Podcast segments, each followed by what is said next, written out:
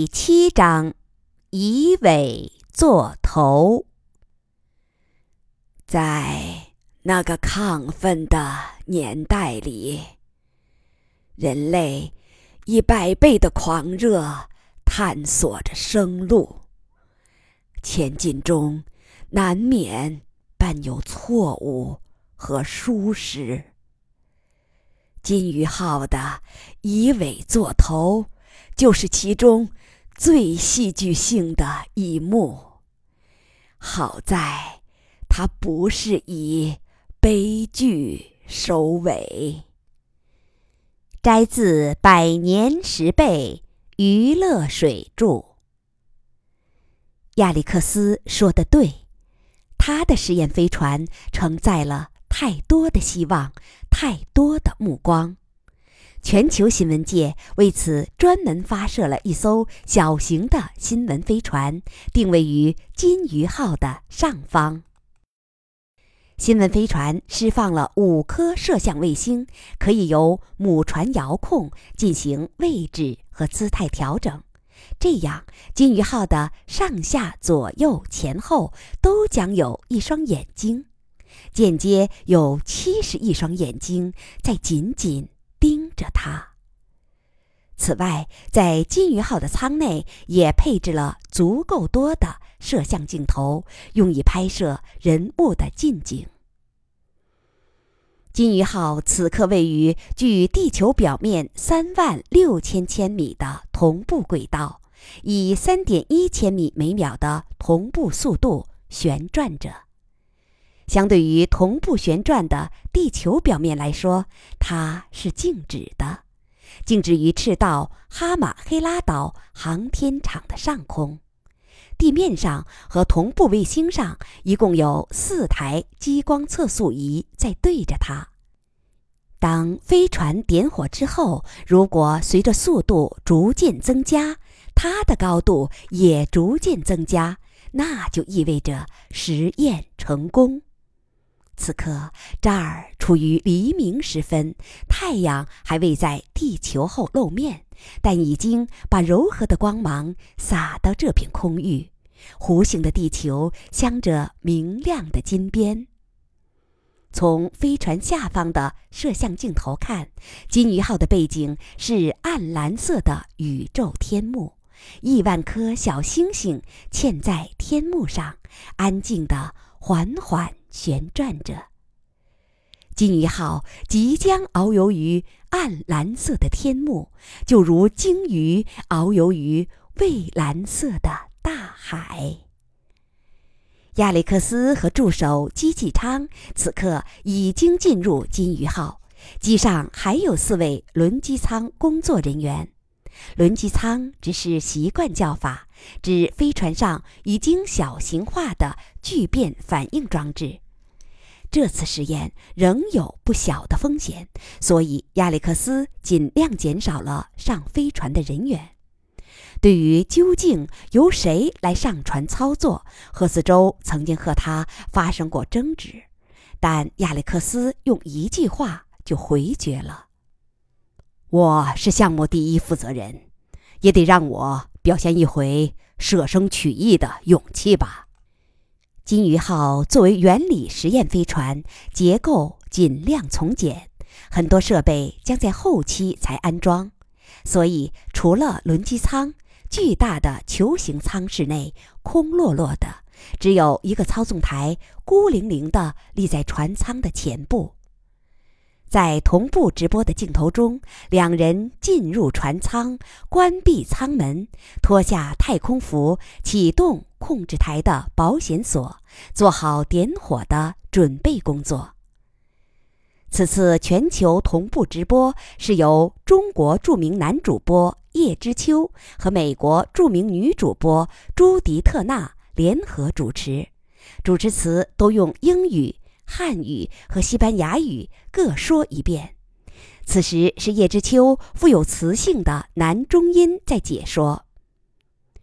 飞船上的万亿电子伏特加速器已经启动，大约十分钟后就会有第一对质子和反质子在飞船后部的鱼尾中心相撞，把空间转化为千万分之一秒的光脉冲，而每秒千万次的对撞将制造出连绵不绝的强光，推动飞船前进。此刻，我受亚历克斯先生的委托，向大家呼吁，请你们以平和的心态看待这次实验。根据理论计算，飞船所得到的驱动力很微小，因为它只是光压驱动，而不是公制喷射驱动。也许长达数周的加速才会出现明显的效果，甚至有可能彻底失败。当然，任何失败都不会阻挡人类的步伐，而只是略微延缓它。在这里，我们衷心预祝实验成功。万一实验结果达不到期望，也请求大家以平常心来看待。朱迪立即接口说：“但我们相信他会成功。飞船马上就要点火了，现在开始一分钟倒计时。”远在中国三亚的指挥大厅里，实验总指挥贺子洲下达了一分钟倒计时的命令。随着电脑均匀的计数声，上百名工作人员盯着眼前的屏幕，而地球七十亿双眼睛通过各个屏幕，通过飞船周围的摄像镜头，紧紧地盯着悬在太空中的金鱼号。五、四、三、二、一，点火！飞船尾部刹那间出现柔和的白光，它是由千万分之一秒的光脉冲组成，但频率高达每秒千万次，所以肉眼看去是连绵不断的。光芒在船尾的凹抛物面上反射，形成一条水平向后的强光光柱。在全世界不计其数的电视屏幕前，七十亿观众爆出第一波喝彩声，因为他们都已经是内行了，知道飞船后的光芒只要能连续存在，就相当于胜券已经在握。看，飞船动了！叶知秋和朱迪同时高喊，这声激情的宣告随着电波飞向全世界。没错，飞船已经明显动了。飞船动了，请参照背景。图景切换到飞船下方摄像头所拍摄的天幕上。可以明显看出，飞船相对于旋转的天幕增加了一个滑动的速度。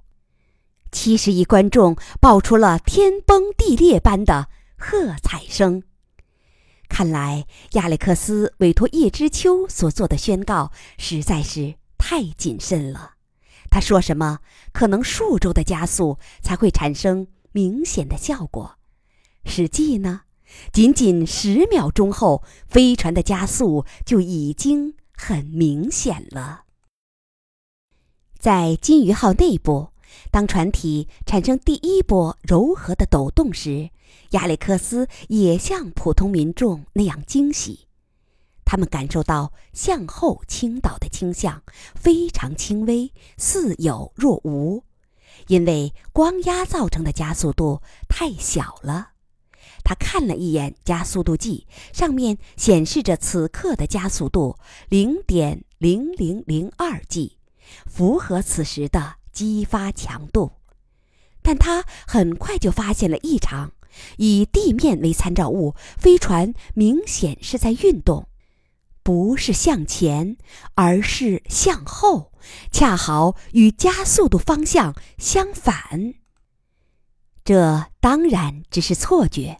飞船不可能在船尾驱动的情况下还向后运动，飞船上可没有汽车和轮船上的倒档。他再次看看加速度计，仍是正值。他用内部通话器问地面上负责监测的助手：“立即报告飞船参数，它是否在后退？”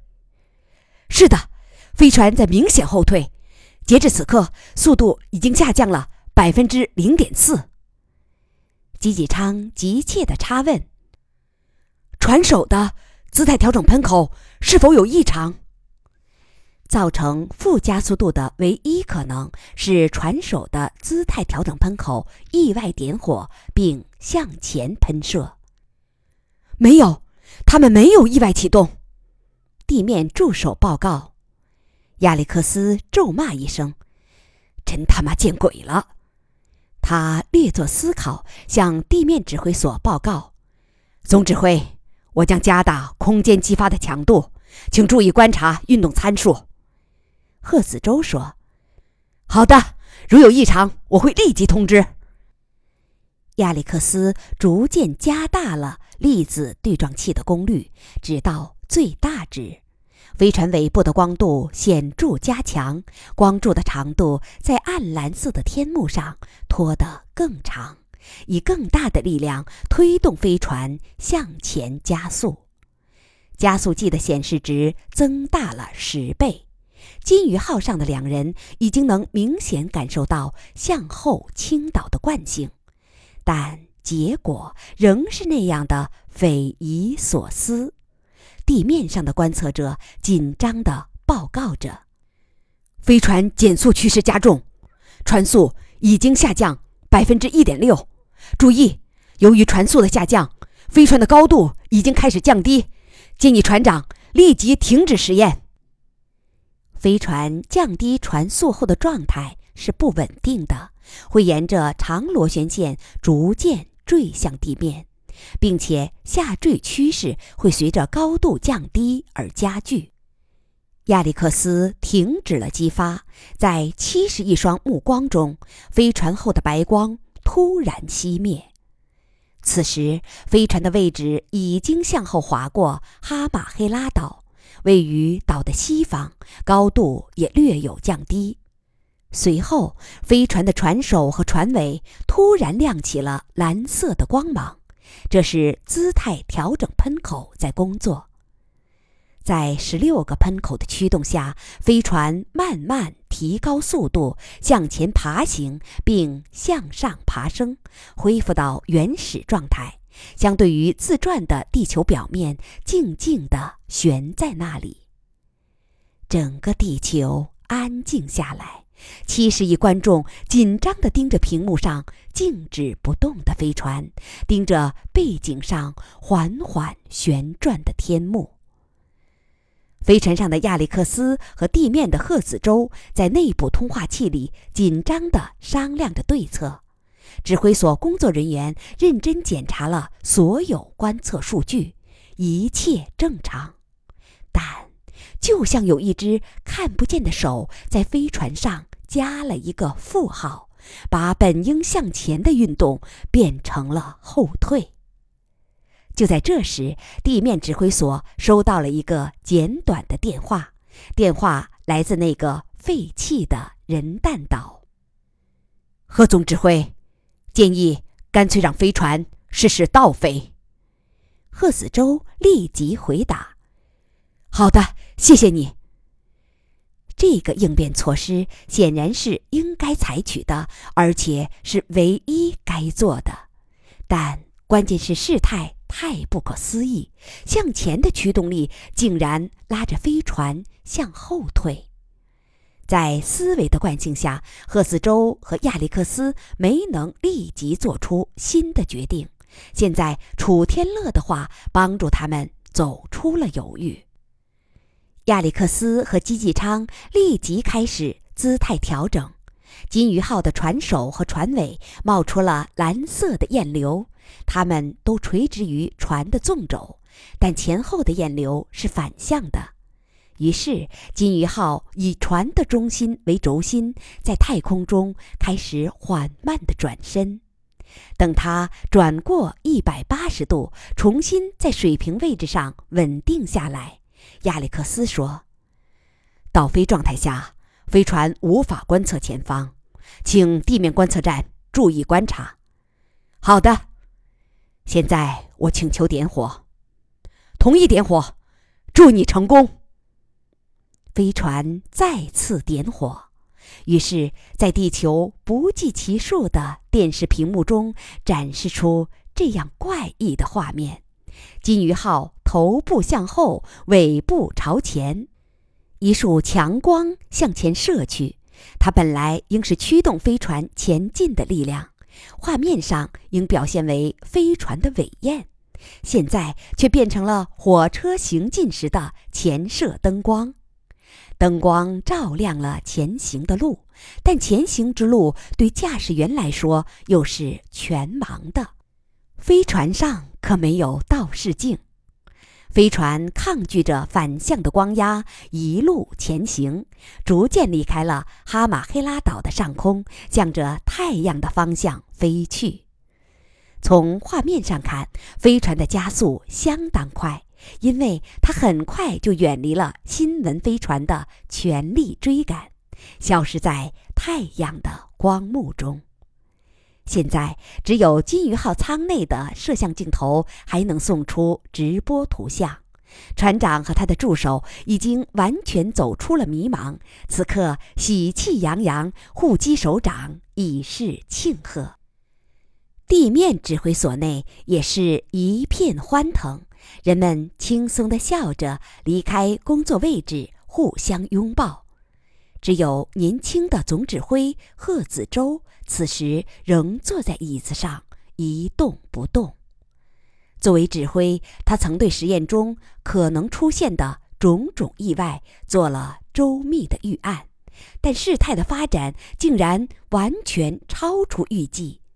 好在他是以喜剧而不是。以悲剧结尾。至于金鱼号为什么会如此，这会儿他心中已经多少有数了。其实，在美国那次会议上，巴罗的发言中就已经暗含了这种可能。